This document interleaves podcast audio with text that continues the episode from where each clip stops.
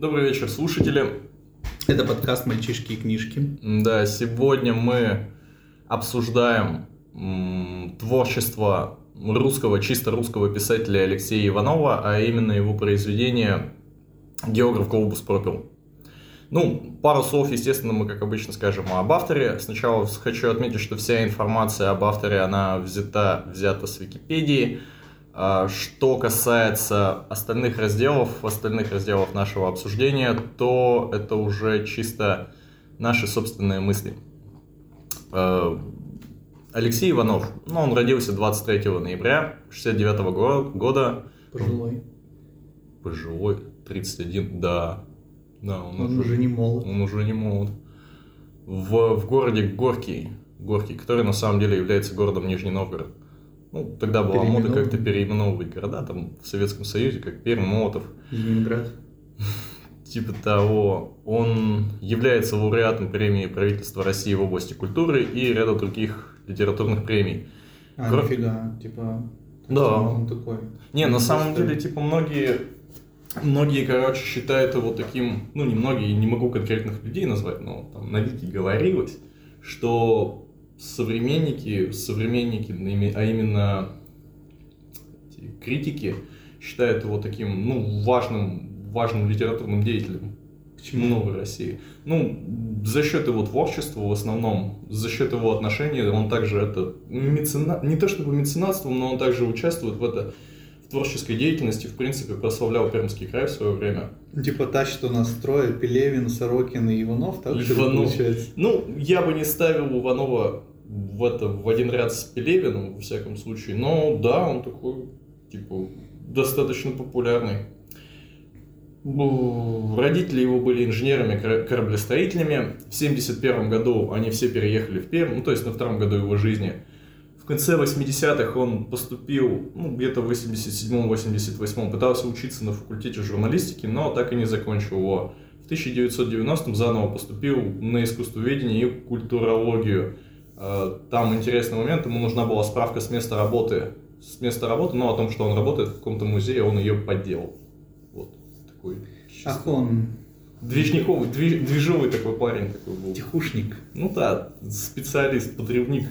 Блин, а вдруг он прослушает, я его тихушником. Алексей, извините. Мы не хотели. Да не, ну, на самом деле я уважительно отношусь к Алексею Иванову. Особенно после всей его деятельности. Но, но есть один момент, я о нем еще расскажу чуть Который позже. Который неуважительный. Ну, он как, как патриоту нашей малой родины, возможно, то есть в Перми он нам, может быть, придется не по вкусу в дальнейшем. Его дебютная публикация – это фантастическая повесть «Охота на большую медведицу», э, которую он написал в это, где-то в районе Екатеринбурга. Потом вернув, вернулся в Пермь и сменил ряд профессий. Там были сторож, учитель, журналист и вот э, искусствовед. Ну, естественно... Подожди, я что-то пропустил. Он какой этот университет закончил а, по культурологии? Этот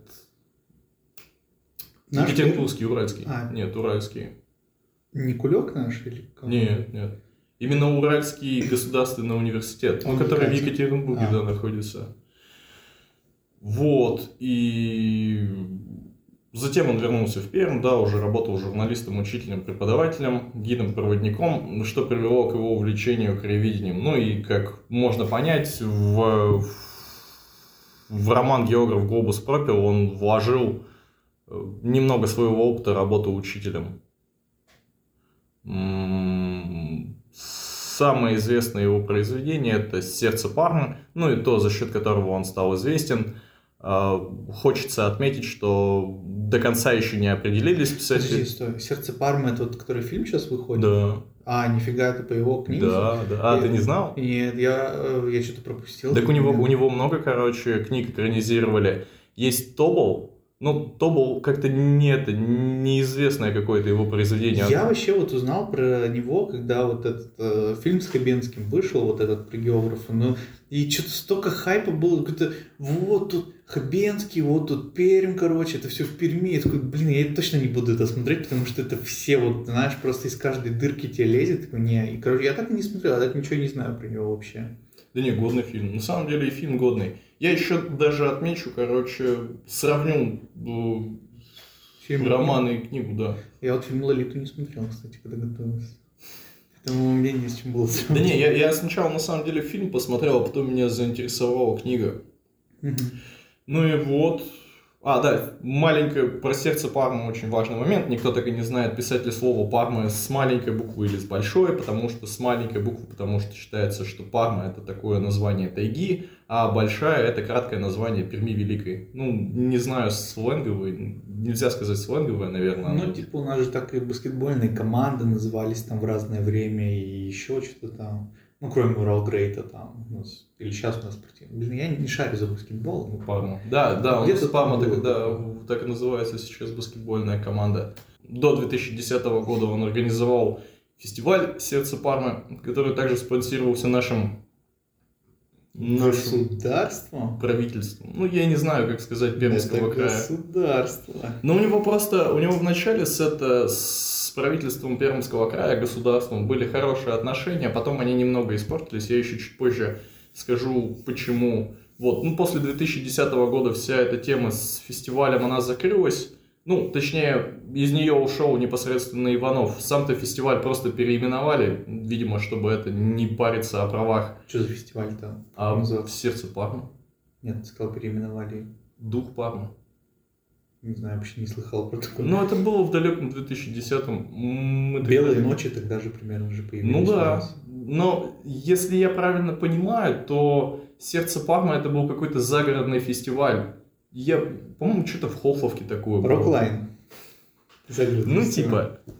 Вот, еще в 2010 году он э, был соавтором фильма «Хребет России», который вторым соавтором которого, кстати, был не менее известный Леонид Парфенов, точнее, гораздо более известный.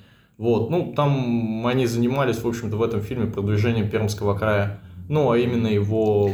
Слушай, так это все, мне кажется, какая-то совокупность, это продвижение Пермского края. Мы же тогда боролись за звание культурной столицы как раз. Вот А, да, да, да, да, да, да, да, было время такое. И вот эти фестивали, видимо, они под одной гидой выступали.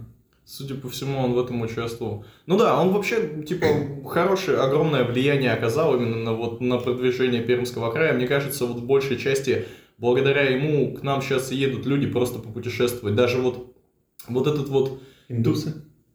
Индусы тоже. Ну, они такие путешественники, они больше дома предпочитают сидеть. А даже вот этот вот туристический маршрут, который был описан в географии, он сейчас, ну, является настоя... таким нормальным маршрутом, по которому возят людей, чтобы там, ну, показать им, как там что было. А дальше идет, дальше идет разбор его отношений с различными губернаторами нашего Пермского края. Ты помнишь Труднева? Да. Не помнишь, как нам в школу приносили эти календарики с его лицом? Трудневым. А, да, он серьезным мужиком был каким-то. Но потом тоже уехал в Москву. Конечно. Потому что, наверное, и был серьезным мужиком. А затем появился Чекунов, и его отношения немного... Подожди, или нам с Черкуновым приносили. Короче, с кем-то из них нам приносили Ты, блокноты. ты помнишь? Я вот просто только Чекунова помню, просто потому что я его как-то в семье встретил. Я еще ему такой сказал, о, у вас знакомое лицо. Он такой, «А, ну хорошо, что его хотя бы не забыли. И пошел дальше. А, боже. Типа с пакетами из семьи. Ну, он такой какой-то добродушный. Вот не было тогда доставки, да, так ты его никогда не увидел.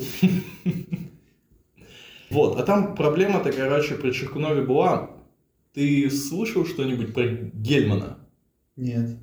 Гельман это тоже такой занятный джентльмен, прямиком с Первого канала, ну, где-то там занимает какую-то должность. Он тоже искусствовед, краевед и еще выставки организовывал. Так вот, в общем-то, ему там заплатили, судя по информации из Википедии, миллионов 90, ну, Гельману, для того, чтобы он там, продвинул музей современного искусства Перман. да, да, да, да, да, да, да, вот этот вот самый. А Пермскому краеведческому музею в тот же год выделили 30, выделили 30 лимонов. Ну и тогда, собственно, Иванову не понравилось то, что московскую, московское искусство продвигают, тогда как наше пер, пермское вообще оставили где-то в стороне. Ну, он, он там даже сказал, что, мол, если мы не можем создать свое искусство, то мы не должны закупать московское, мы должны, ну, вложиться, в, собственно, свое, чтобы свой Развитие продукт произвести. Ну, это логично на самом деле, по-моему, но что-то я вспоминаю наш краеведческий музей, и там же просто древности всякие, там как ты закупишь еще древности, что типа на, на раскопки людей направить еще больше, ну не знаю. Мне все-таки наш Пермский музей этого современного искусства, он он нравится мне больше, чем мне нравится. Хоть я и не Ну, помню, и- там, когда так или иначе, глупо их сравнивать, мне кажется. Ну да, типа это немного разное. Вообще, в принципе, типа, знаешь, у всех же э, музеи с этим связаны. Э, вот как раз с древностями со всякими, и всех, кто утомляется школа, а вот чтобы новую аудиторию привлечь, всем нужны вот эти кляксы на белом холсте разноцветные, типа. Это более как-то интересно звучит сейчас для современных уже людей. Ну да. А, дальше был, дальше, дальше была проблема с тем, что Иванов пытался, Иванов должен был издать Перм как текст. Ну, это такое, такой сборник рассказов. Слышал что-то?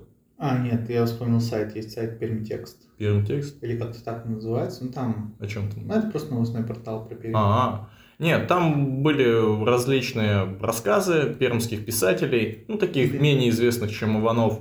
Э, Должно было выйти 12 книг, вышло, естественно, 9. Ну, естественно... Почему, естественно? Да нет, вышло 9, потому что там Иванов утверждает, что, мол, ну, им не заплатили вообще ни, одну, ни за одну из девяти. Он как бы выпустил 9 и был готов, готов выпустить 3, но только если ему за них заплатят. Мгм. Ну, и они там затерялись. А, Ну, при... Если надо, ну что-то, конечно. Ну, Естественно. Ну, вообще так-то грустно. Мне кажется, они его ну, жестко опрокинули. Если, если все действительно так, и действительно не заплатили ему ни за одну книгу, это все... А кто должен был заплатить-то вообще? Да, это государство также наше. Ну, правительство. Я не знаю, как лучше сказать. Но это был госзаказ. Типа, М, Ну, я типа понял. того. Ну, тоже запрос на развитие культуры, я понял. Затем у них были какие-то терки при Басаргине. Летом 2013 года Басаргин поддержал Иванова. Вот как раз таки за этот, за вышедший фильм «Географ Глобус пропил». Ну, за то, что он действительно раз это разрекламировал образ нашего Пермского края и сделал его привлекательным для туристов. Мгм. Вот. Но в октябре 2013 года Иванов уже полностью бойкотировал власти Перми. Вот. Утомили. Ну да, они достали. Он сказал, что не будет вообще сотрудничать с ними. Переехал в Екатеринбург. Затем там на, на конференциях его спрашивали, мол, какие ваши действия относительно Перми. Он где-то даже сказал какую-то такую фразу, ну, не то чтобы Перм помойка, прям грубо звучит, как сливная яма, что ли, или что-то такое. Я не сделал себе отметку, просто прочитал. Вот, в 2013-2014 году он уже начал работать с Екатеринбургом. Стоп, подожди, еще не понял про помойку. Типа, это он, он так про Пермь сказал или... Да нет, не про Перм, он точно не про Перм. По-моему, он сказал это про это, про правительство Пермского края или еще что-то такое. Да и не говорил он, по-моему, я не могу сейчас, точно сказать, потому что я не помню. Но он что-то вот такое в одном из интервью ответил, сказал, что не хочет просто иметь дело с пермскими властями, потому что, ну, они его достали. Во-первых, этой темой с 12 книгами, а во-вторых, ну, судя по всему, вот этим вот не в это, не вливанием денег именно в пермскую культуру. Хотя, ну, ему очень, очень она была близка. Мгм. Вот. В 2013-2014 году там, организовал сборник новелл, который называется «Йобург». Он уже, как Рейка. понятно из названия, да, он про ЕКБ. Очень интересный момент. Хотел отметить, что при создании этой книги помощь писателю оказали некоторые екатеринбуржцы, в том числе журналист Шеремет. Ты знаешь, кто такой Шеремет? Нет. Ты помнишь, мы, короче, некоторое время назад в, это, в нашем с тобой обществе очень популярны были э, видео новости Шеремета 9,5. Ну, там, короче, вот этот самый Шеремет, он является в это, близким другом фонда без наркотиков, ну и он обозревал все эти, короче, облавы на притоны Там, типа, М. на улице Мостовая, вот э, в течение нескольких недель развивался новый притон, к нему ну, там нагрянули фондовцы. Ну, я, я помню, да, эти видео, типа, ну, а он он, типа, диктором был? Да, да, да, да, да, да. Ну и вообще владельцем компании, которая их, собственно, обозревала. Ну, это вообще ничего не значащий факт, мне просто увидел это знакомое имя, и как только увидел Шеремет, я такой, а, да, это тот, тот самый Шеремет, который, типа, новости Шеремета 9,5. Вот, затем было куча других произведений, такие как «Общага на крови 90-й год». Вот она у меня стоит не распакованная, типа, на полочке, типа, знаешь, в этой пленке все еще. Я планировал, вот я не стал читать географа, я такой зашел в книжный, но Алексей Иванов, он же пермский автор, ну, я слышал про него, да, он географ Лукспортал в Перми, он тоже из Перми, значит, надо почитать, поддержать земляка. И я ее купил, и благополучно так и не распечатал ни разу. Говорят, это типа аллегория на современное общество, о том, что в этой общаге живут э, все представители, ну, разли- различные характеры представителей нашего общества, так что ли. Но это, да, она была написана еще в 90-м году, это еще начало его творч- творчества. Мякотка. Гото- го- первые, первые заготовки, так сказать. Еще по нему этот сериал сняли. Общага Недавно, да. Не. Общага. Ну, блин, не универ, новая общага. Недавно был, был где-то это Он написал образ Кузи. Он же из Агаповки, это тоже на ура. Вот. Хорошо, что хоть не из. Горького. Да нет, потом были всякие географы, Сердце Пармы вот 2003 года, Золото Бунта 2005, Булда и Муда 2007, Псоглавцы 2011, Комьюнити 2012, Табол, Пищеблок и Тени Тевтона. О, пищеблок, я смотрел сериал. Это тоже он? Да, написал? это тоже Да он. ё-моё. Да, он на всё. самом деле, я... Вообще везде проник, получается. Да, это так. Я поэтому, типа, и говорю, что Мне не нравится пищеблок с той точки зрения, что он как-то, знаешь, э, вот это типичная антисоветская пропаганда какая-то там прослеживается. Не знаю, я уже просто порядком устал от этого, типа, очень много антисоветской пропаганды, но нет пропаганды ничего нормального среди другого. Ну, я бы не сказал. Вот конкретно в географии он очень, ну, во всяком случае, как я для себя увидел, он вот отразил именно тот русский путь. Несмотря, короче, на, скажем, американизацию, которая происходила вот именно в 95-й год, в год написания. Ну, то есть вот даже сам географ, он в некоторых моментах, он противопоставляется Америке. Я потом даже уточню, в каких-то Мгм. прям строчки есть. И еще какой-то критик как-то даже сказал, что, мол, географ это... это географ это... Блин, кто у нас там в «Брате 2» был? Данила Багров. это, Данила короче, Багров. Данила Багров, который пьет и преподает географию. Данила Бугров типа не пил там? Ну, он не так много пил, как географ в ге- в географе. Не знаю, не смотрел «Брат». Ни, первого, ни второго. ни первого, ни второго. Это по, по той же причине, по которой я не смотрел географа, потому что все говорят, «А, брат, это такой охрененный фильм, это то, это наш русский герой, типа вот все его так вот превозносят, у меня попадает полностью желание, когда вот такое происходит, что-то смотреть. Ну вот, хоть мы и обсуждаем географа, но касательно брата могу заявить, что он вот на текущий момент, если оценивать вообще съемку и все остальное, то он так себе. Но вот мысли, которые он это, которые он тогда, скажем, подавал миру, они очень были важны для людей того времени. Потому что он как раз-таки был каким-то светочем, что ли, в Ну, темноте. слушай, там миллиард этих разборов на ютубе брата первого и второго, типа, и в чем смысл фильм, вот я и эти разборы тоже иногда смотрел просто от скуки, ну, типа, блин, не заставите меня смотреть брата сейчас. Мне просто неинтересно, потому что я уже и так практически все про этот фильм знаю со всех сторон. Да не, я, я не прошу. Я сам, я сам пересматривал брата лет пять назад. Но в детстве, я помню, у меня даже была кассета. Я ее ды засматривал. Ну, я тогда вообще ничего Я не вот груз понимал. 200 все хочу посмотреть, но никак у меня руки не Ты еще не смотрел? Нет. Вам понравится это приключение. Ну, это жесткая тема. Я, я вообще как бы не любитель, скажем, таких жестких фильмов, как вот этот «Груз 200».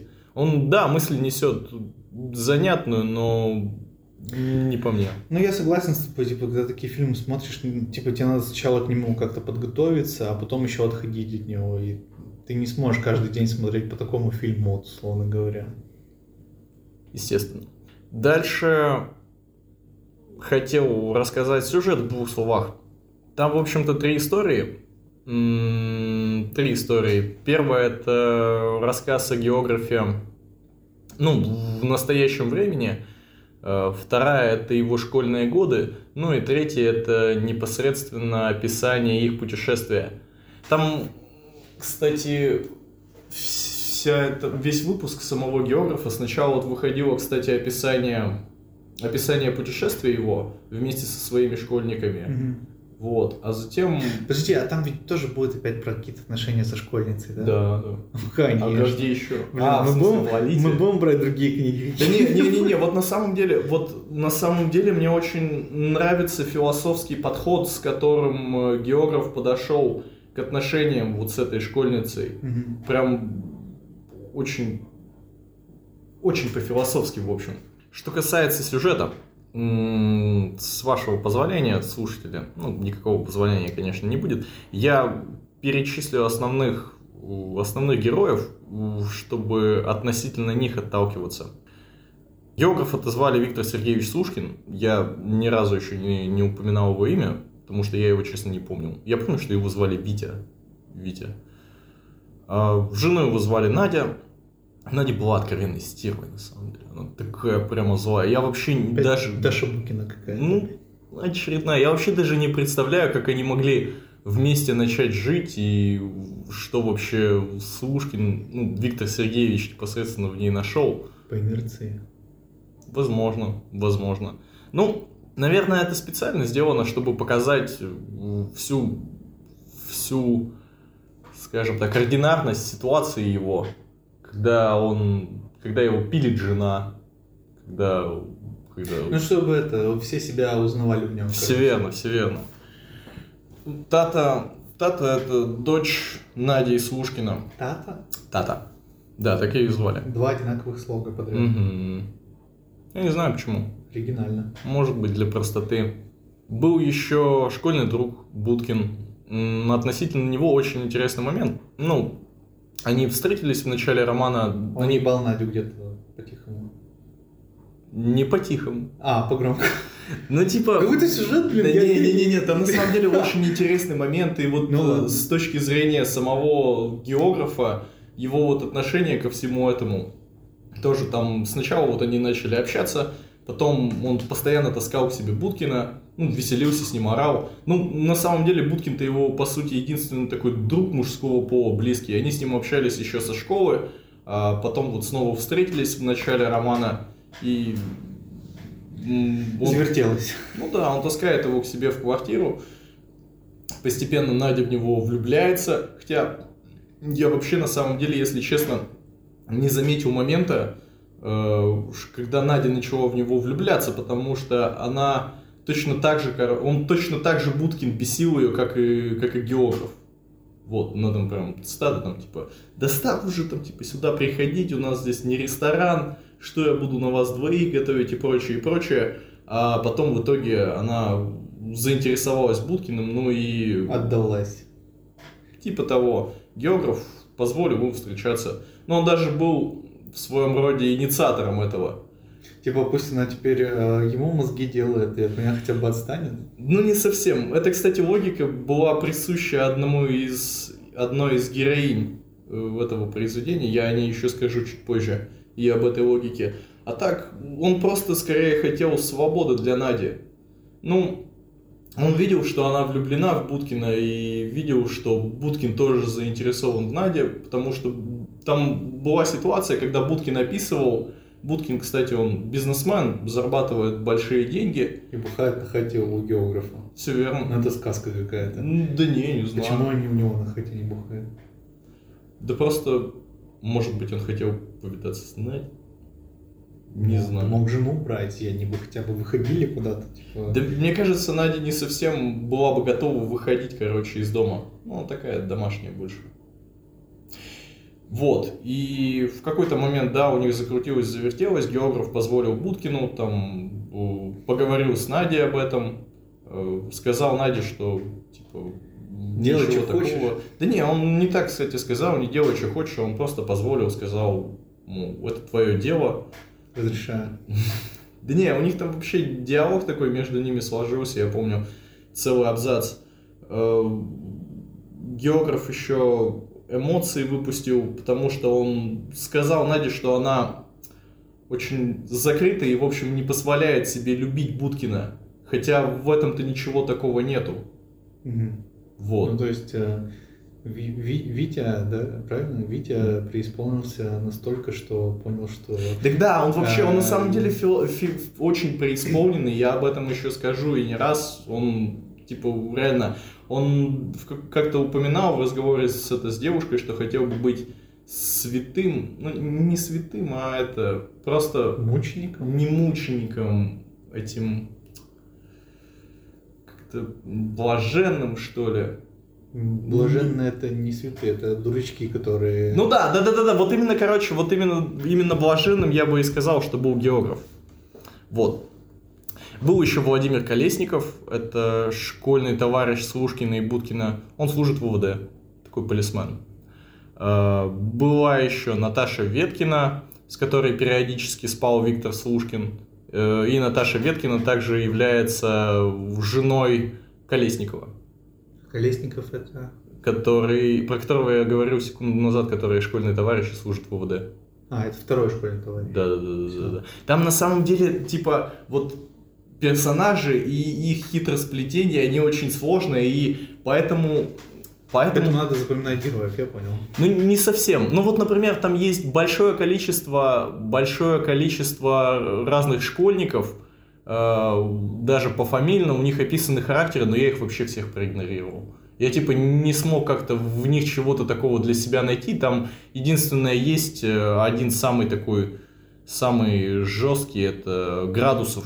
Градусов такой парень. Вот Градусова как раз-таки играл тот джентльмен, с которым мы тусили однажды на одной хате. Андрей, Андрей. ты не помнишь его Я имя? не помню его имени, если честно. Вообще, я, я уже упоминал, но странно, как-то все люди, которые играли в фильме «Географ Глобус Пропил», как правило, когда мы с ними встречаемся, первое, что они говорят о себе, это то, что мы играли в этот «Географ Глобус Пропил». Вы знаете об этом? А я такой, я не смотрел, потому что слишком много хайпа вы Хайпа. нагнали, ребята, извините, я вас не знаю.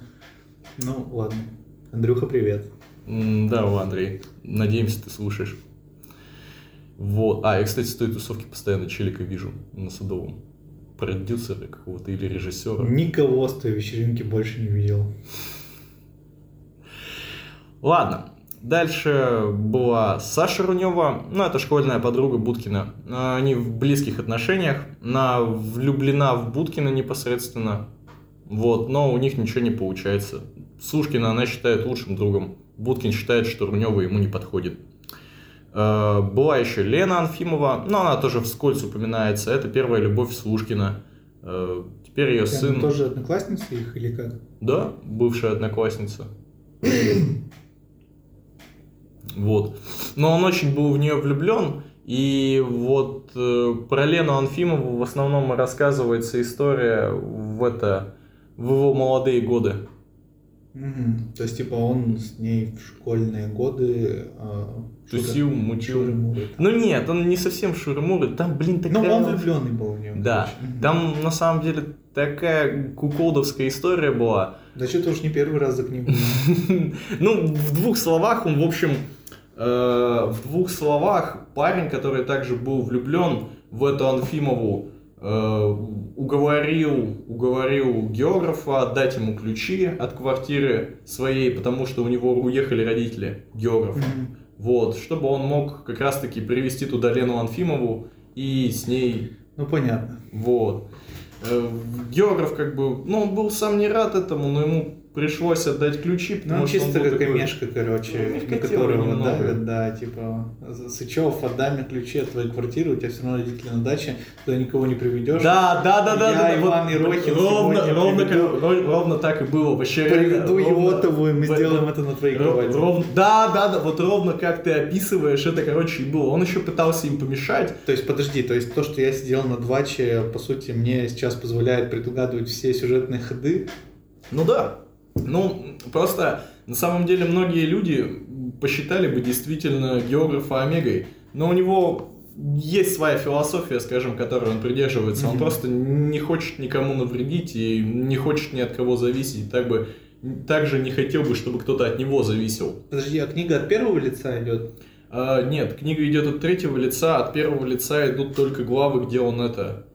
Не, просто, просто видишь, есть большая разница, на мой взгляд. Типа, если он в моментах, где от первого лица, где от лица географа мы смотрим э, его глазами на эту ситуацию, и он придерживается тогда философии, это одно дело. Но если это объясняется от третьего лица, то тут уже спорно, потому что мы не знаем, о чем Нет, он думал. вот, вот, вот это, вот как раз таки в моменты, когда, бу- когда книга, была, книга была написана от первого лица в это, в разделе, где он описывал свое путешествие. Мгм. Ну и сам географ, короче, не раз упоминал о своей философии. Ну, о том, что он не хочет ни от кого зависеть, не хочет также, чтобы от него кто-то зависел.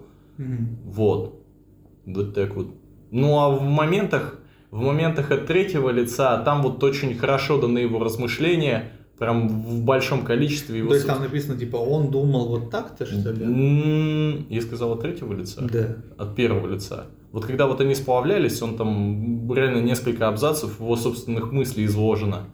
Вот. И там, да, раскрывается именно вот что это его философия, это не то, что он слабый человек, попавший в такие обстоятельства и там заложник событий. Мгм. А, есть там еще Роза Борисовна, это так называемая угроза завуч школы. Она не взлюбила Сушкина с первого момента его появления в школе. Вот. Она как бы, как только он пришел, он попытался туда устроиться, ну, потому что других вариантов заработать деньги не было. У школы тоже не было других вариантов, потому что там не хватало учителей. Учителей всегда не Учителей хватает. всегда не хватает. Вот, они устроили, собственно, туда географа, вести географию. Есть еще Кира Валерьевна, это учительница немецкого языка. Очень вот важно. она что-то такое у нее имечко, конечно, Да, что такое- она такое, не просто. Но она тоже, она тоже, короче, она тоже такая сучковатая немного, но как бы ей-то особо не предъявишь. Ну, это- подожди, вот я уверен, она молодая и красивая. Там. Да, да, да, в фильме тоже, кстати. Да, блин, я, я жесткий какой-то сегодня. Да нет, ну вот просто я говорю, это все угадывается, потому что это реально очень похоже на обычную жизнь. Вот прям вот ты смотришь на эти взаимоотношения персонажей и понимаешь, что это где-то что-то такое было даже у тебя. Там- Ну, кстати, вот по поводу, знаешь, вообще имен и фамилий каких-то, да, вот я очень часто в своей жизни встречал, вот когда человека зовут очень необычно там, да, ну, условно там, Говори. Нет, ну, допустим, имя Лада, да, и фамилия какая-нибудь тоже необычная, и у них как-то жизнь складывается, я бы сказал, даже получше, чем, знаешь, они как будто уже из-за имени они необычные, вот, ну, это моя чисто теория такая, что необычность их имени им помогает выделяться, даже не выделяясь, за счет этого они как- Привлекает к себе да, внимание. привлекают к себе внимание, за счет этого они еще, если что-то делают потом, да, то есть, например, там следят за собой, каким-то спортом занимаются, да, это еще больше внимания привлекает. В итоге это помогает им подняться по жизни, в принципе. Но это моя чисто теория, потому что, во-первых, таких людей очень мало, чтобы собрать статистику, но пока что все, кого я встречал, они действительно были такими. А типа какое именно из этих имен оно... Ну, Кира, это такое А, Кира. ты редко встретишь. Ну да. Но я бы не сказал, что она какой-то выделяющийся архетип, скорее больше ординарный. Но вот в ее случае, когда я слышал, ты сказал Кира Валерьевна, я такой думаю, «Мгм, ну это по-любому молодая, какая-то иностранный язык про- про- Немецкий. преподает. Да, да. Deutschland. Были три класса учеников. 9А, 9Б, 9В. Ну, естественно, они там все от А до В, получается, скатывались вниз по поведению. Мы, кстати, были в В-классе с Игорем. Самый худший класс Самый на худший класс. у всех учителей школы. Ну, наверное, же. только у Елены Александровны и Натальи Юрьевны. Я думаю, что каждый учитель так говорит своему классу, поэтому это все ложь. Ну, вот у географа была другая модель поведения. Но она не подходит ни под одну модель, скажем, поведения педагога, я бы так сказал. Мгм. Мария Юрьевна? Ну, у Марии Юрьевны просто опыта, скорее всего, не было. Она, она, она знала английский, но не знала, как преподнести его нам так, чтобы мы это поняли. А кто не понял еще, мы с Никитой одноклассники с первого класса, вот, поэтому мы опускаемся в рассуждения про нашу школу отчасти. Вот. Есть там Маша Большакова, но это как раз-таки та девчонка, в которую он был влюблен, там, Географ. географ. Мгм. И, ну и еще, как я уже сказал, там описаны куча школьников. Я вообще, если честно, ну, там Можно уже просто, нет, там просто уже столько много персонажей, и как бы их всех очень дифференцировать друг от друга Ну, а тяжело. вот в моменте прочтения ты как бы понимаешь, кто, кто, или ты такой, да кто это вообще, его... Нет, вот касательно взрослого, взрослого, скажем, пула персонажей, то я понимал, там как Мгм. легко там его друг, его там подруга, вот эта вот Наташа Веткина, но это закадычная подруга, она такая больше ну, сексуальная какая-то. А была еще Саша Рунева, это такая менее сексуальная подруга, ну она То есть они там только по сексуальности? да нет, не по сексуальности, я их просто так дифференцировал. А, ну я их просто окей. так дифференцировал, потому что мне так проще относительно них разбираться. Вот, э, очень важный момент хотел отметить, что сюжет идет по ходу годового цикла. Ну, то есть все начинается летом, Мгм. затем там... Где он устраивается там? Да, да, да, да, да, да, да. Затем приходит осень, там описывается его день рождения, начало взаимодействий. Затем они отмечают Новый год с, с группой, получается, сборной из 9 класса в каком-то месте на природе. В Мгм. каком-то, в общем, Ну, типа лагеря каком-то. в вагоне, в вагоне, короче, оставленном. Ну, поезда. бытовка типа такая. Да. Тоже ну, путешественники. Ну да, да. Кстати, я вот на самом деле, когда это прочитал, я почему-то подумал о том, что я бы захотел испытать что-то такое же. И там как бы... Как Ну- тебе лагерь э, на зиму чуть не подходит? Или там бухать нельзя было, и ты поэтому расстроился? Да не, я, я помню, как мы ездили в лагерь. Я там спал всю дорогу, потому что это был 11 класс, и вне лагеря я готовился к ЕГЭ, а вот в лагере я просто дрых. Типа, ты- Тратил молодость на полную. Да блин, я просто спать хотел. Я помню, что мы там ходили в этот на выступление вечером, посмотрели, потом все пошли что-то пить, болтать, я лег спать. Вот. Но я ничуть об этом же не жалею, если честно. Я Не думаю, что я много потерял. Особенно Ты сейчас, прав. когда я уже взрослый состоявшийся мужчина. Э, Вот, в общем-то, он выстраивает отношения с учениками, затем приглашает их на сплав. Где-то вот э, в середине зимы как бы рассказ приостанавливается и вставляется история о его молодых годах. Затем эта история заканчивается, ну и он там еще ломает ногу попутно. В походе. Нет, не в походе. В молодости. Нет, в это, в зимой с Будкиным. Ну, они просто напились и поехали. Нет, не в вагоне.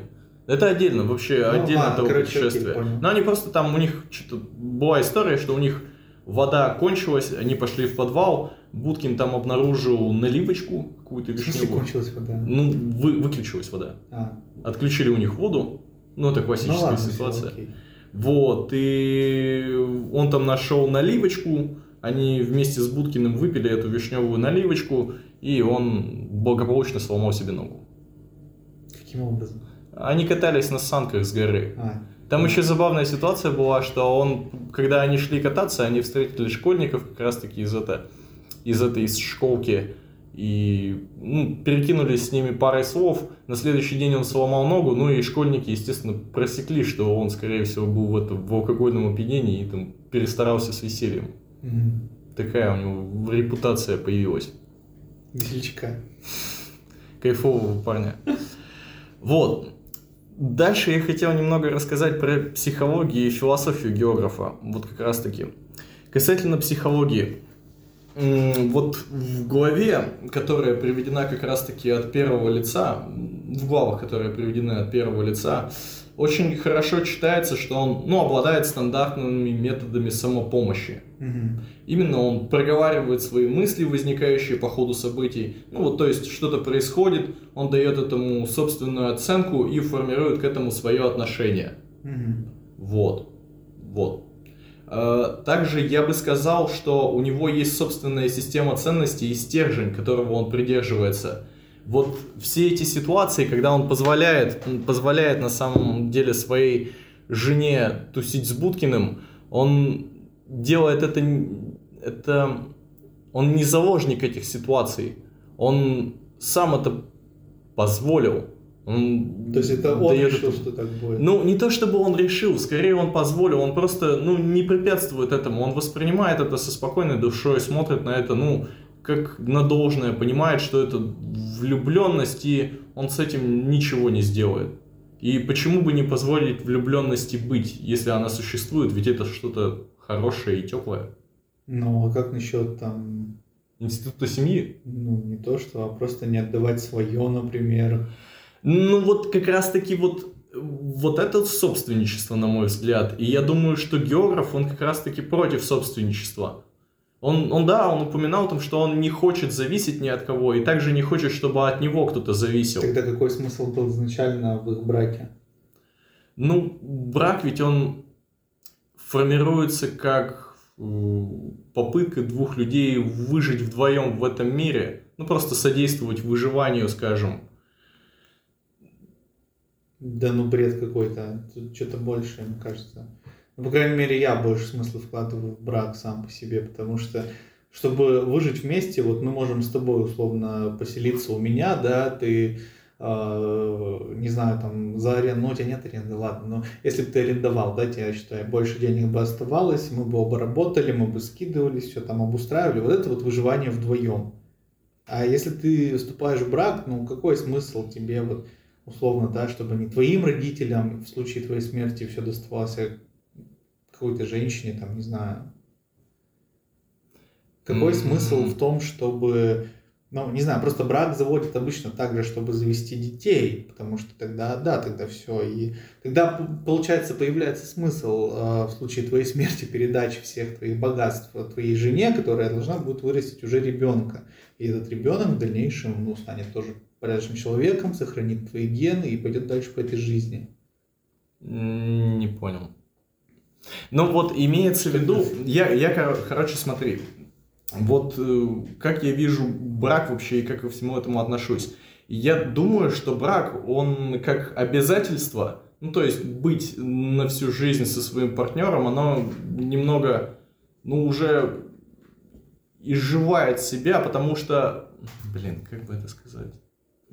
Ну вот смотри, как я это вижу. А, это мы изначально, подожди, я спросил, Хорошо. какой смысл был изначально в их браке. в их браке. Да. Да, наверное, никто не сможет ответить на этот вопрос, вопрос как э, не сможет Для сюжета надо было, короче, я понял. Да нет, не в этом дело. Ну вот точно так же люди ведь начинают, люди ведь, например, вот они начали встречаться, провстречались три месяца и Ну, вступили инерции, в брак, да, да. потому что, ну, не знали, что с этим делать раньше, а как оказалось потом, ну, они друг другу не подходят, и что нужно гораздо больше времени провести друг с другом, Ну, а чтобы разводиться лень уже, там, куда-то идти, какие-то документы, ну, понятно. Вот. Вот. Но я на самом деле так и не до конца, короче, понял предмет текущего разговора. Я уже забыл. На записи потом станет понятно, если ладно, не полегче.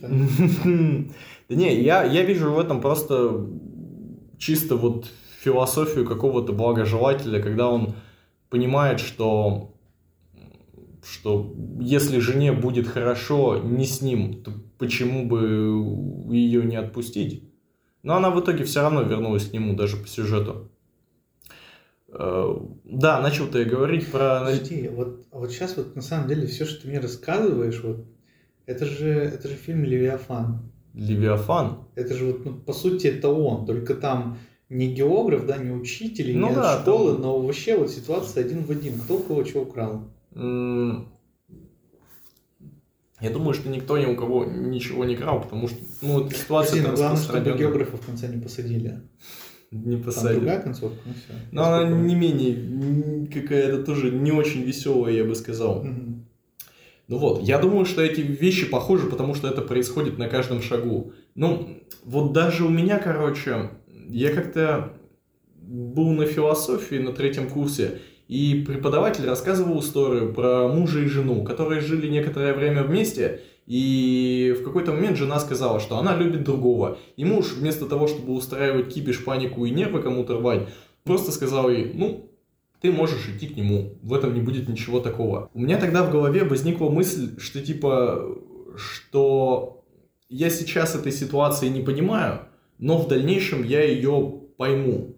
Тогда уже, да, однокрупники начали протестовать, кто-то там сказал, что мужик тряпка, но я в тот момент думал, что некоторые вещи, которые я слышу, они ну, в будущем станут мне гораздо яснее и понятнее.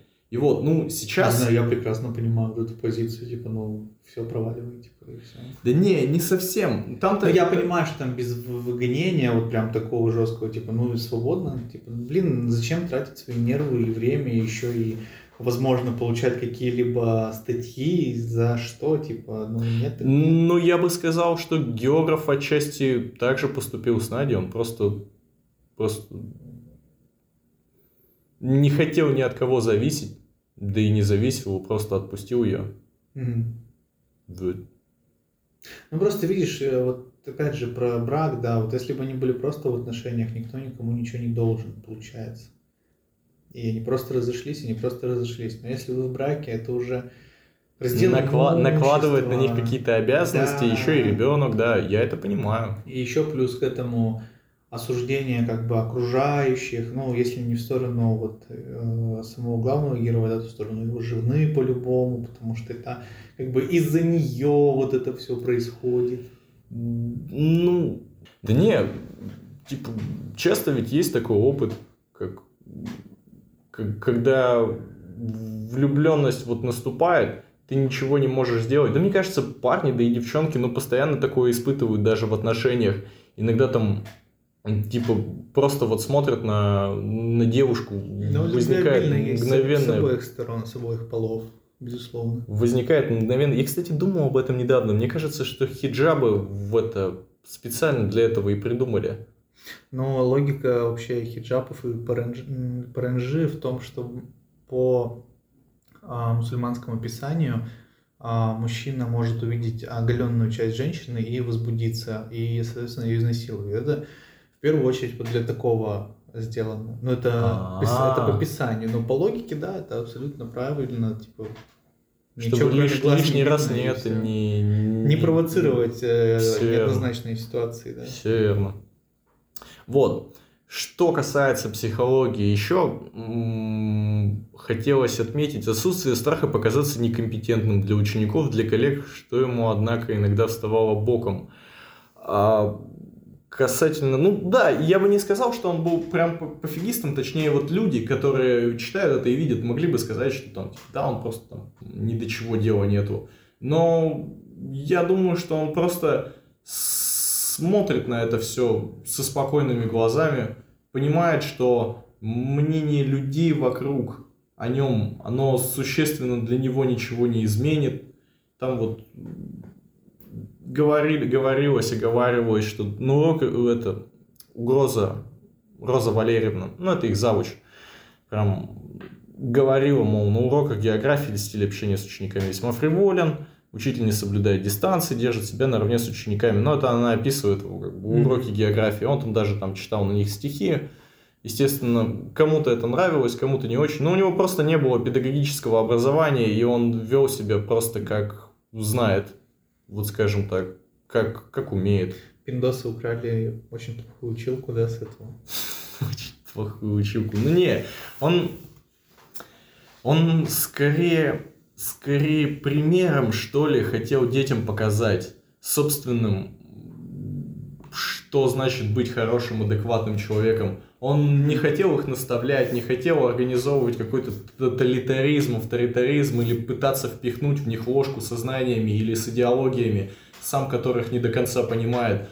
Он просто пытался быть хорошим человеком и пытался сделать хороших, даже не пытался сделать, а просто пытался показать другим ученикам, э, как быть нормальным человеком таким, угу. чтобы не это, Ну, я понял, да. нет. Подожди, а почему вообще, типа, ну... Не знаю, я просто, может быть, что-то не улавливаю, но почему он решил, что именно его пример это пример хорошего человека? Нет, нет, это я просто говорю, это мои мысли. Он А. так, он так не считает. Он так не считает. Он просто никому, ничему не хотел их учить, потому что я думаю, вот Но мне география точно не пригодилась, вот что я могу сказать. Ну вот смотри, я на собственном примере как бы понимаю, что пытаться научить человека, который того не хочет, очень сложно.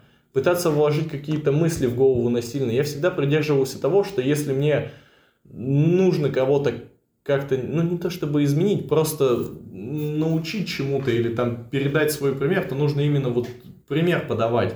Нужно, короче, быть таким, и чтобы с тебя это, и чтобы человек, у который, который там, рядом с тобой находится, он увидел, что там, это благо какое-то, и так жить проще.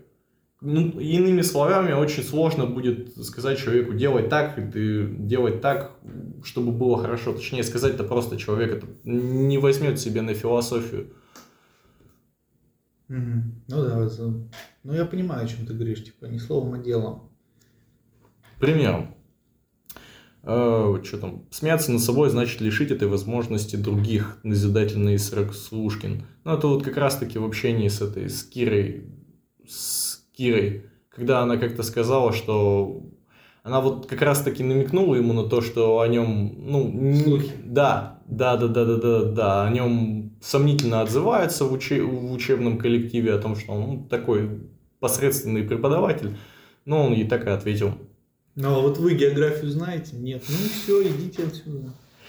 А, во, в нем есть эмпатия и понимание. Ну, это тоже хорошо читается. Сейчас вот тут есть абзац. Слушкин посмотрел в другую сторону и увидел, что мангал уже дымится, а Будкин и Надя... Ну, вот, вот, вот как раз таки момент, когда зарождение Будкина и Нади... Зарождение отношений Будкина и Нади.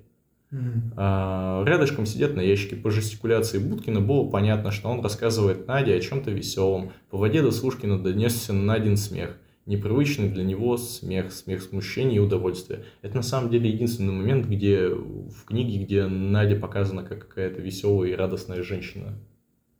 Ну и вот он это географ, это очень хорошо отметил. знаешь, вот я к чему пришел еще? Я пришел еще к тому, что мне сейчас непонятно, но если у них настолько были а, плохие отношения с женой, Почему они не разошлись? да, типа, если она даже не улыбалась, и он тоже вряд ли улыбался. Ну да. вот смотри, я, я просто о некоторых вещах не упомянул. В самом начале произведения, там как бы вот они, он, когда к ним Будкин в первый раз приходит, они там тусят, выгоняет его, затем он пытается склонить жену, ну как склонить, просто предлагает ей исполнить свой супружеский долг. Она говорит ему, что ей все надоело, типа найди себе любовницу, только так, чтобы я об этом не знала. Мы остаемся вместе, ну потому что нам надо воспитать тату. Вот так. Потому что она является нашим ребенком. Но это типичная ситуация, когда люди не расстаются друг с другом, потому что у них ребенок. Хотя гораздо лучше было бы расстаться, так бы ребенок понял, что ну, существует... Что теперь без отцовщины? Да не безотцовщина, это, это все тоже, все думают, что это так будет восприниматься, как безотцовщина. На самом да деле... нет, конечно, но просто, видишь, э, если люди разводятся, даже если они не любят друг друга, но с ребенком, то ты можешь все равно ребенку, он-то обоих родителей любит, и ему как бы вообще непонятны причины, по которым они расходятся. Ну, можно же просто сказать ему, что ну, наши отношения иссякли, но это не мешает Ребенок ты не поймет, он на то и ребенок. От Ну ладно, чего- Нет, стой, я- стой, стой, стой. От чего именно он не поймет? что отношения его родителей иссякли. Ну... а как? Ну, типа Да, вот... смотря какой возраст, конечно, но вот если это лет там, в- ну, скажем так, до, наверное, 14, иногда даже до 16. мне Ты кажется, имеешь в виду, что это будет иметь негативные последствия для Ну, него в конечно. взрослом возрасте? Ну, взрослым, ну, это просто какую-то травму ему точно нанесет. Ну, не знаю. Я вот думаю, что в это, если он, ну, в будущем разберется в этой ситуации, то он сможет понять, что ну, если он увидит несколько примеров, например, отношений, когда люди находятся в отношениях длительное время и сохраняют их, а также увидит примеры, когда люди находятся в отношениях, но расходятся, он просто поймет, что ну, отношения моего, моих родителей, они пошли именно по второму сценарию. Но это ну, не значит, что все отношения будут строиться по этому ну, примеру. Типа нет, ладно, окей, я, я понял ответ на мой вопрос, почему они не развелись. Хорошо. Просто э, тоже недавно читал, да и сам об этом думал. Если родители, ну, если между родителями отсутствует какая-то связь или близость, э, то это все равно будет на ребенке проявляться. Вот они будут находиться втроем, их ребенок будет с ними тусить, но вот это вот напряжение между ними, какая-то взаимная ненависть, она все равно будет ощущаться ребенком, и он будет по этому поводу испытывать тревогу. И гораздо лучше в этом моменте истинней, я бы сказал, вот было бы сказать ребенку все как есть, и в дальнейшем уже, ну, просто жить с этим. При этом им ведь не обязательно как бы транслировать ребенку в голову идею о том, что брак это полное дерьмо, посмотри, к чему он приходит, приводит твой, твой, там, твой отец ненавидит меня, а там твоя мать тоже ненавидит меня, там, или что-нибудь такое. Они могут просто ему все объяснить. Лет в 16 сесть и поговорить с ним вместе, спросить, как он к этому относится. Если он, например, к этому относится так, типа, блин, институт брака это полное говно, найти ему достаточные примеры для подтверждения того, что институт брака это не совсем говно, в принципе, люди ведь живут. И даже на нашем веку есть такие примеры. Ну, не знаю, это какие-то уже дебри, но все равно тогда, мне кажется, это позиционирует вообще главного героя как наоборот э, слабого человека, потому что ему-то не хватило как раз э, сил развестись с женой, нет? Mm. При всем при этом, все его правильности и свободолюбии. Слушай, ну это да, об этом я не думал. Мне кажется, что я забыл текст. Может быть, там что-нибудь оговаривалось, его отношение собственное к разводу. Но я могу этого не помнить. Mm. Ну ладно. Вот. Еще он терпеливый достаточно. Но терпение у него не резиновое. Там были моменты описаны, как он срывался на это на школьниках. Но и причины были на самом деле жесткие. Потому что... А, ты фильм-то не смотрел. Там в какой-то момент ему там тряпку описали. Ну, типа, тря... да я знаю, это, все, это все, да, это все выглядит, короче, очень жестко. Типа, даже вот когда фильм смотришь и книгу читаешь, потому что в нашей, в нашей школе-то такого не было. Но ему там, типа, в натуре написали на тряпку и положили ее в это, там, на доску, чтобы он ей, чтобы... Протер. Да, да, да, доску. Доску, доску. Хрен с ним. Вот, и это, я знаю, это очень у меня вызвало такое отвращение, потому что я такого не делал, и я бы до такого не дошел, я думаю. Но ученики там реально какие-то конченые. 95-й год, царя в голове нет. Философия, философия географа. Что я хотел сказать? Есть, короче, несколько философских правил, ну, не таких правил или понятий, которые я для себя выделял, ну и вот увидел здесь. Вот э, какой-то моментом начинается история с его днем рождением. Надя опять-таки говорит ему, типа, что за фигня, там, типа, это даже не юбилей, зачем ты опять собираешь толпу? Ну, а он объясняет, что э, день рождения для меня это прежде всего там, праздник, когда я могу собрать друзей, потусить с ними. Ну, то есть он вот... Твое мнение, стерва, я вообще не спрашивал. Ну, типа... Ты не приглашена. Но он просто относится к этому так вот. Я в этом вижу попытку создать какие-то взаимодействия. Когда ты создаешь какое-то взаимодействие людей, какое-то событие, когда ты даже тусовку организовываешь просто, это ведь всегда выливается там в дофамины всякие, в серотонины, в повышение настроения, рождает какие-то события, mm-hmm. короче, которые позволяют разбавить бытовуху и жить дальше. Ну, раз в год это мало, мне кажется. Ну да, согласен. Но просто не стоит в принципе об этом забывать. Не стоит в принципе забывать о том, что ты всегда можешь повеселиться. Mm. Вот, э, еще хотел вот это вот э, касательно этих событий, порождающих взаимодействие. Он как-то там, школьница, короче, рассказывал историю своего знакомства с Светкой, ну, с героиней. Ты уже наверняка забыл ее. Конечно. Это которая ну, более сексуальна, чем менее сексуальная героиня скажем так. Вот, у них... Вот, и у них, короче, был там ряд взаимодействий в школе, и в какой-то момент, ну, вот, в, это, в современности он предлагает ей, типа, давай съездим там на то место, на котором мы тусили, там, получим от этого. Это вот его школьная любовь, короче. Нет, это не школьная Да, любовь. блин. Да я знаю, ну, я знаю, очень тяжело, очень тяжело разобраться во всех этих героях. Ну и, и он, короче, предлагает ей съездить на места их былой молодости, где они когда-то там занимались чем-то, какими-то делами. Не, Непотребствами? Ну да, непотребствами. Гре- грязью. Так подожди, если они занимались непотребством, это не его первая любовь?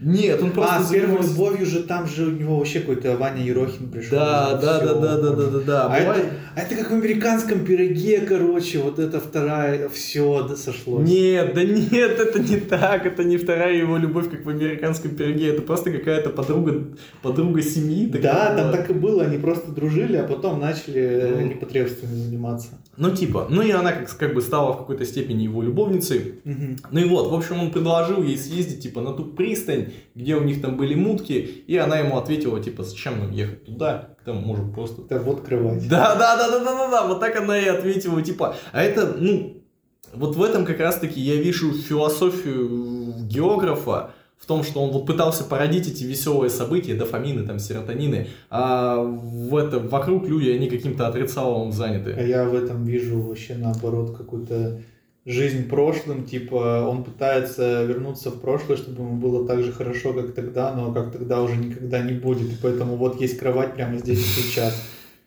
Те же самые впрыски гормонов ты и получишь. Ну, ну, вот смотри, мы недавно, короче, гуляли и обсуждали школьные годы. Вот они же, вот воспоминания о школьных годах, они же вызывают какие-то положительные эмоции. Ну, конечно. Ну и вот, я думаю, здесь речь идет о чем-то таком же. Ну, Но типа, в этом-то и смысл, типа, того, что они вызывают сейчас положительные воспоминания, потому что это больше никогда не повторится. Может быть, он хотел обострить эти воспоминания на этой пристани? Так, а зачем вот та женщина, которая, которая тогда была с тобой, она прямо здесь сейчас, зачем вам туда ехать-то действительно? Слушай, ну не знаю, мне кажется, что это вызвало бы больше эмоций, чем просто заняться кексом в кровати. Ну, перспектива вообще поездки, я понимаю, что да, это путешествие, как минимум, там какое-то, да, ну, блин, не знаю, просто я думаю, что в этой ситуации, ты знаешь, э, скорее, ну вот для меня, по крайней мере, как для слушателя твоего пересказа, это выглядит так, как будто вот до этого ты сказал, да, про день рождения, что, блин, а помните, вот так раньше хорошо было, вот там-то, там-то, давайте все соберемся там теперь. На самом деле это никому не нужно. Собраться можно, ну вот дома у кого-нибудь и то же самое получить. А, Короче, вот моя позиция такова по этому вопросу, что я все-таки думаю, что он почему-то живет прошлым. И вот это возвращение на какой-то там маяк, да, условно, оно не нужно. Ты получишь... Ты от чего хочешь получать удовольствие? Это от этой женщины, которая была с тобой тогда, или от маяка? Вот мне кажется, вот это вот немножко еще влияет, да, то есть на восприятие ей. А если ты получаешь удовольствие от э, маяка и от секса на маяке, так ты можешь туда с кем угодно, если ты мог со своей женой даже туда съездить в таком случае. Ну, ехать туда со своей женой и заниматься кексом с ней, хотя до этого ты занимался этим с другой девушкой на этом маяке. Ну, это если ты от маяка кайфуешь. А если ты кайфуешь от той женщины, с которой ты там был, так она вот перед тобой. не, вот не, не, все, все, все, все, я понял, я понял. Да, я не думаю, что он слишком кайфует от этой женщины. Вот что, удовольствие получить, а все все отрицают вокруг. Короче, географ классный чел, на мой взгляд. Мне кажется, он просто романтизирует свою жизнь. Вот так я это назову. Да, да, да, да, это так. Он романтизирует. Так в этом вот. Так в этом-то и смысл, что он от реальности оторван. Нет, что не человек, совсем. который свою жизнь романтизирует. Я, короче, думаю, что он... Да не, есть же гармония между романтизацией жизни, романтизацией своей жизни и оторванностью. Но имеется в виду, что вот если ты не будешь романтизировать свою жизнь, то ты, ты просто и проживешь эту жизнь без романтики. Типа она не будет чем-то таким кайфовым или веселым в твоих Нет, глазах. ты, мне кажется, не всем понимаешь, типа, о чем я. Я имею в виду, что он считает, э, что он такой вот особенный, короче, и главный герой. Нет, нет, нет, нет, нет, так он не считает, так он не считает. Что еще сказать? А, предоставление свободы, отказ от авторитаризма, тоталитарии. Ну, во-первых, да, он освободил жену от уз брака для Будкина. Ну, как освободил? Освободил? Освободил. Да нет, просто... Просто, блядь, э, сказал, хочешь. Ну и когда с учениками он болтает, там вот есть несколько моментов, когда ученики задают ему вопросы, и вместо того, чтобы ответить так надо, ну, вот я прям представляю, я бы задал какой-нибудь из подобных вопросов своему учителю в пятой гимназии, он бы нам там сказал, там какая-нибудь, не знаю, кто угодно, так надо, сиди, пиши диктант или что-нибудь такое. А он вместо того, чтобы ответить так надо, ну, дает им подробное разъяснение, например, там, спрашивают они его, почему мы должны это делать, там, почему, ответьте нам, пожалуйста, на вопрос, он говорит, вы можете открыть учебник на первой странице, посмотреть список авторов, есть ли там моя фамилия, моей фамилии там нету, значит, я не описал эту учебную программу, значит, я вам ее просто предоставляю, так что я какую-то ответственность себя за это снимаю. Ну, не так, конечно, я уже утрирую, но, в общем-то, и в целом, я просто веду к тому, что он вместо ограничения, как там, вместо какого-то ограничения или отрезания языков, он просто дает какую-то мысль, позволяет продолжить мыслительный процесс школьникам. Я бы так это описал. Мгм. Вот. А его отношение к природе, естественно, он получает от нее неимоверное удовольствие, поэтому он и затащил ребят в поход, поэтому он и затащил ребят на сплав, он черпает свою энергию, скажем, от природы. Там вот описывается сцена, как они в первый раз идут в вот в это, как только они начали идти по реке на этом сплаве, на этом катамаране, он говорит, что чувствует себя свободным в первый раз за долгое время и там чуть ли не оковы с него спадают. Ну, на самом деле, я тоже некоторые подобные эмоции испытывал, когда вот мы выбираемся в тот же самый лес зимой, или там, да просто на сплав, или просто на природу. Возникает ощущение прямо Это рептильный мозг, какие-то первобытные инстинкты. Ну, включает. ну да, ну да, почему нет? Ну я вот, я, например, чувствую, как город заставляет играть по своим правилам. Вот это прям вот, вот ты попадаешь в город, ты уже не властен над своей жизнью, тебя просто... Ну да, вот это особенно, знаешь, когда ты ездишь из города, и вот ты уже въезжаешь в город, какой-то... Да, опять. да, да, да, да, да, типа завтра на работу, да, да, завтра да, встраиваться в эту систему. Ну, такое. Еще вот хотел отметить, что он был огромным фантазером в детстве. Ну, то есть, он там, когда начинается рассказ от его, э, об его школьных годах, там все начинается с того, что он там, типа, поднимается по, это, по лестнице, там, вырубает там десантников там американских, там шпионов, там, ну, в голове своей это, естественно, Ну, себе понятно. фантазирует, короче, и вот Войнушка. это тоже описывает его как такого ну, творческого, творческого, в общем, чела. И это, я думаю, и стало... Слушай, это, это реально творческая тема, потому что, ну, все в детстве представляли какую-то войнушку, там, не знаю. Не, я какие-то просто х- хотел сказать, что это не, не затухло в нем. Ну, А, то есть понял, это понял, нашло дальнейшее развитие, типа, это все не закрылось в нем. Даже вот, даже несмотря на всю ту ситуацию с первой влюбленностью, когда его там за...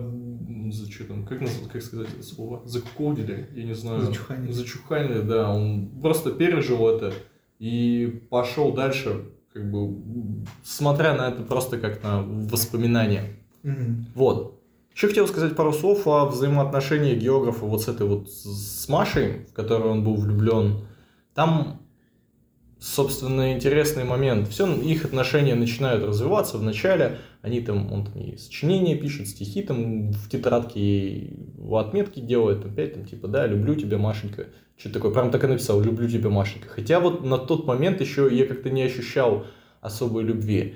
Затем берет он ее с собой в поход, ну точнее она в последний момент присоединяется к нему Мгм. в поход. Хотя она не должна была туда по сути идти, потому что туда шли только отличники. Ну там ребята на отлично сдавшие Тоже тест. самые пятерки ставят. Ну, я не помню, но она, короче, не должна Ну была ладно. идти в этот поход. Она к этому походу присоединяется.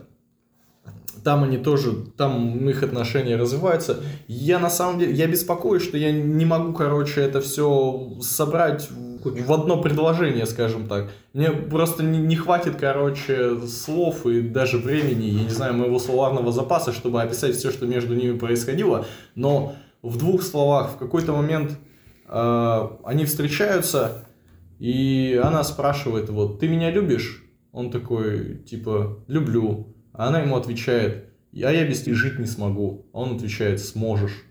И типа, и вот в этом моменте, опять же, вот его все это отношение к влюбленностям, как к чему-то приходящему, тоже отражается. Он типа понимает, что он не первая люб- любовь в жизни Маши, и он ну, не может себе позволить вот так вот повлиять на ребенка, потому что ему там 28 лет, а ей 16 на момент произведения. И он понимает, что он не хочет, в общем, ей жизнь испортить, не хочет как-то навредить ей. Он в нее влюблен, это так, он там описывает свои чувства, он описывает свои страдания, но при этом он понимает, что хорошего из этого ничего не выйдет.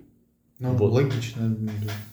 Ну, кто бы, ну, я согласен, кто бы угодно так поступил. Ну, хотя мы так думаем, вот тот чел из Лолиты не поступил. Но он был это изначально шизом, да. Ну и вот, это, это, на мой взгляд, это вот просто раскрывает его как героя, он просто не, не хотел бы кому-то навредить, хотел бы только благо какое-то поставлять в этот мир.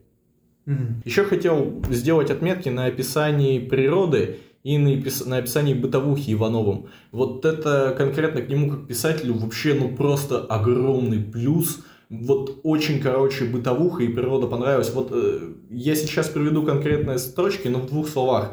Когда речь заходит о природе, э, ты можно представить картинку. Но это самое простое описание. С бытовухой мне нравится больше, потому что вот какие-то события, которые он описывает, ты прямо вспоминаешь их. Вот, вот эти же самые события в твоем доме развиваются, например, э, каждый Новый год условно или Мгм. что-нибудь такое. Вот конкретно с бытовухой описание, описание начала его дня рождения. Прямо с утра началась подготовка к празднеству. Надя сердито застучала на кухне ножом. Я когда прочитал эту строку, типа Надя сердито сту- застучала на кухне ножом, я прямо Ты вот... звук услышал? Да, да, да, да, да, да. Я вот вспомнил, как это вот.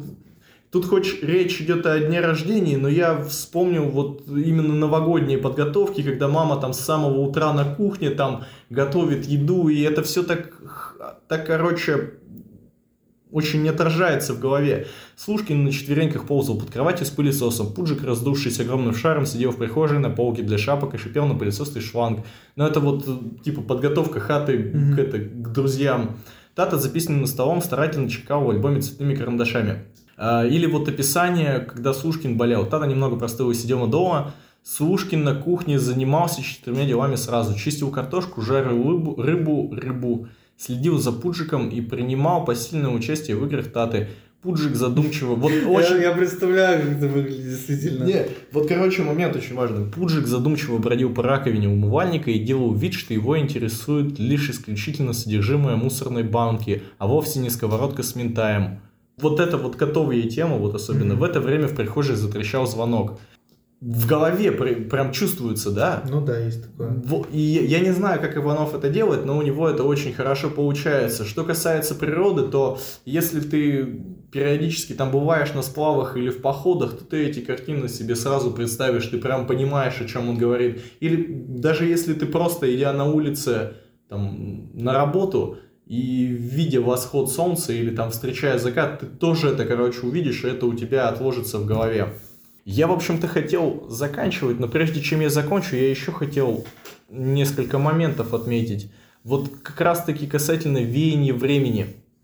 А, Был там диалог, ну это 95-й год, Мгм. там уже началась активная демократизация страны. Там вот диалог с его учениками, он говорит там, заданием объясняет, ну, в контурных картах опять же что-то нарисовать. Представьте, что вам подарили страну, а вы в ней налаживаете производство. И ему школьники заявляют, мы страну сдадим в аренду иностранцам, пусть они и пашут, налаживать мы ничего не хотим. Классика какая-то. Ну, вообще, да. Ну, Ребята, вот знаешь, уже тогда понимали, как, как бизнес начинает устраиваться, прям предпринимательская жилка. Ну, не ребята, это Иванов, мне кажется, понимал просто. И... Было еще описание американского фильма, американский супер-боевик «Мертвые не потеют». Я, ну, ну это просто, это сатира. Это, не, это Степ, да, это Степ. Вот он как бы стебется вот над всей этой американизацией и Мертвые не потеют. Мертвые не потеют. Там еще сюжет такой забавный. Там... Блин, а Джим Джармуш, интересно, потом снял «Мертвые не умирают» по мотивам вот это Мертвые не потеют.